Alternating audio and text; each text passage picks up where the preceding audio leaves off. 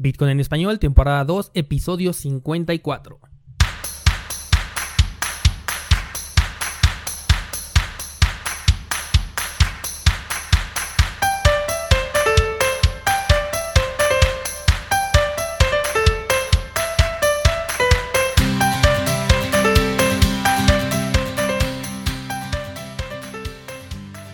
Bienvenido, esto es Bitcoin en español, el podcast en donde hablamos de criptomonedas, tecnología, cadenas de bloques y por supuesto Bitcoin.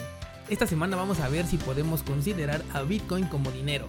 Pero antes, cursosbitcoin.com, ya terminamos con el curso de cómo aceptar pagos con Bitcoin en tu negocio online. Y este mes nos vamos a enfocar a aquellas criptomonedas que nos pueden generar ingresos pasivos a través de recompensas por staking, es decir, por dejar tu dinero estacionado. Por lo que si quieres ganar dinero mientras esperas la temporada de altcoins, esta es tu oportunidad. Porque como sabes, a menor precio, mayor es la recompensa. Y también está publicándose ya el curso de Bitcoin desde cero con todos los fundamentos que rodean a Bitcoin y las criptomonedas, qué es y qué no es Bitcoin, todo el contenido disponible a tu alcance por solo una suscripción de 10 dólares. Esto es Bitcoin en español y comenzamos.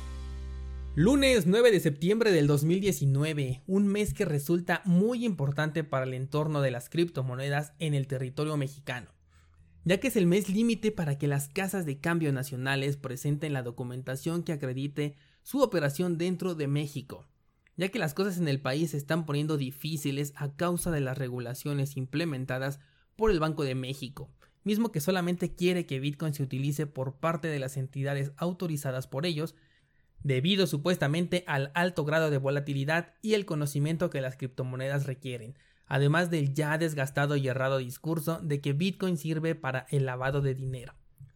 En este ámbito creo que el gobierno y el Banco Central de México se encuentran en mayores dificultades de explicar lo que es y lo que no es Bitcoin con el fin de justificar su decisión de, entre comillas, salvar al pueblo, de su extrema volatilidad, ya que por un lado las consideran un medio de pago que no es aceptada como moneda de curso legal y a su vez la tratan como una moneda extranjera, pero que no se reconoce como dinero fiat. Es todo un rollo esto.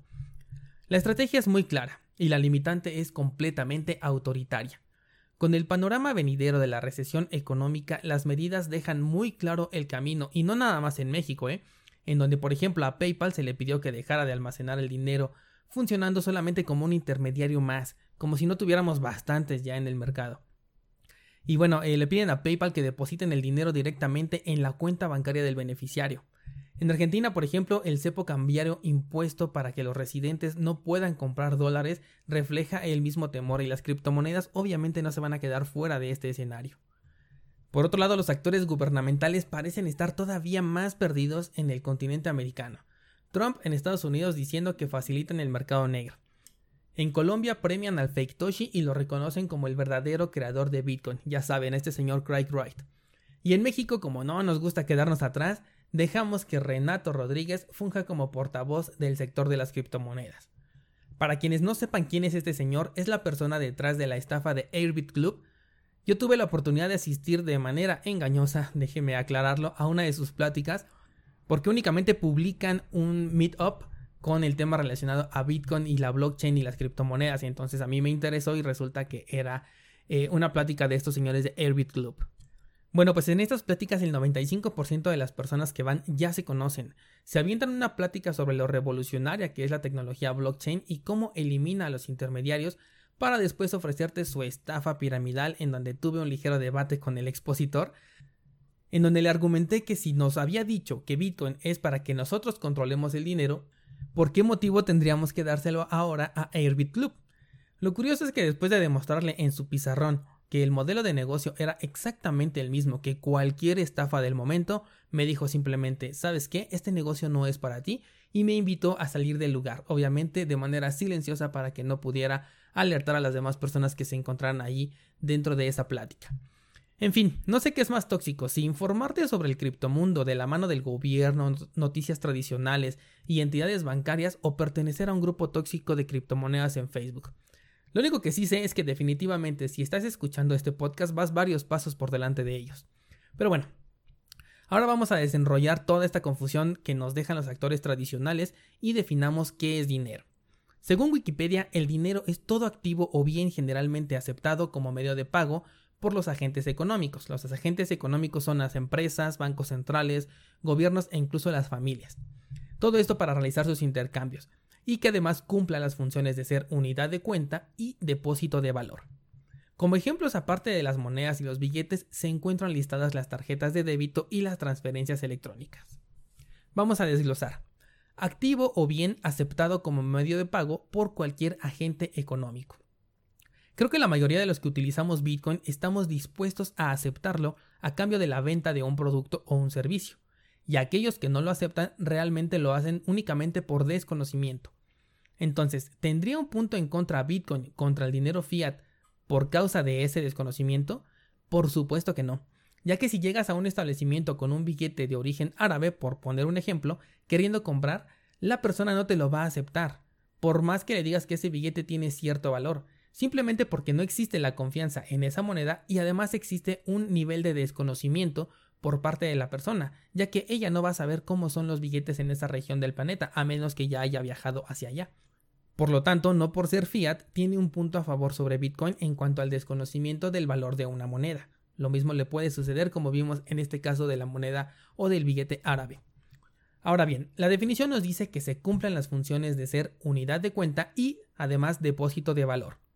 Unidad de cuenta se refiere a una unidad monetaria de existencia no física que a pesar de ser imaginaria se utiliza en las transacciones comerciales y además mide el valor del mercado. Por supuesto que Bitcoin se puede considerar una unidad de cuenta, y el depósito de valor va más allá, porque no solamente es un activo para el depósito de valor, sino también para la preservación del mismo y para el intercambio internacional, que es justamente lo que decíamos en el ejemplo del billete árabe. Es más fácil encontrar un árabe que acepte Bitcoin a que acepte pesos mexicanos en su negocio, o si este árabe viene a México, es más fácil que le acepte Bitcoin a que le acepte su billete de origen árabe. Al considerar dinero a las tarjetas de débito y a las transferencias electrónicas, estamos hablando número uno de dinero digital, número dos de promesas de pago. Dinero que no tienes, pero una institución dice que te va a dar cuando la solicites. Solo hace falta googlear el término corralito argentino para ver si esa promesa de pago siempre se cumple. Bitcoin por su lado es dinero digital, pero para nada es una promesa de pago. Se puede transferir electrónicamente y además sin restricciones, pero quien la recibe es totalmente poseedor del valor que representa ese Bitcoin. Por lo tanto, cumple completamente las funciones de transferencia de valor aceptado por dos o más involucrados dentro de una transacción. Así que ahora podemos comprender que si Bitcoin cumple con la definición estándar del dinero y muchos gobiernos no quieren aceptarlo como tal es simplemente porque esto no les beneficia. Perder el control de la emisión del dinero perder esa mina de oro ilimitada y brindar a las personas la oportunidad de controlar su propia economía no representan un beneficio para el poder. Es cierto que muchos no están preparados para tomar el control de su dinero, pero si nunca los enfrentas al escenario jamás van a estar preparados entonces. Muchos de los que utilizamos criptomonedas tampoco lo estábamos cuando iniciamos, y probablemente hasta perdimos dinero, en mi caso personal sí, Perdí dinero por no saber utilizar una cartera, perdí dinero por confiar en algunas estafas que de hecho todavía siguen algunas por ahí.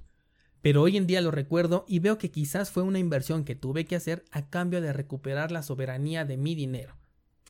Es por ello que justamente decidí hacer este podcast para que menos personas tengan que pasar por ese proceso y además tengan un camino mejor trazado, evitando caer en estafas y ahora con cursosbitcoin.com también para evitarles esos procesos complejos, sobre todo si eres ajeno al mundo tecnológico.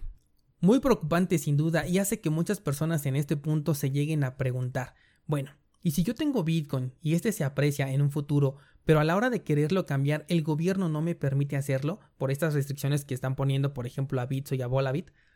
Esto me recuerda mucho al primer capítulo de Bitcoin and Friends, que si no lo has visto es una serie que te recomiendo mucho, van tres capítulos publicados y la puedes encontrar en YouTube en donde al final del primer capítulo le pregunta un personaje a Hal Finney si algún día va a poder cambiar sus criptomonedas, o más bien dicho sus Bitcoin, por millones de dólares. Y la respuesta que le da el señor es fascinante.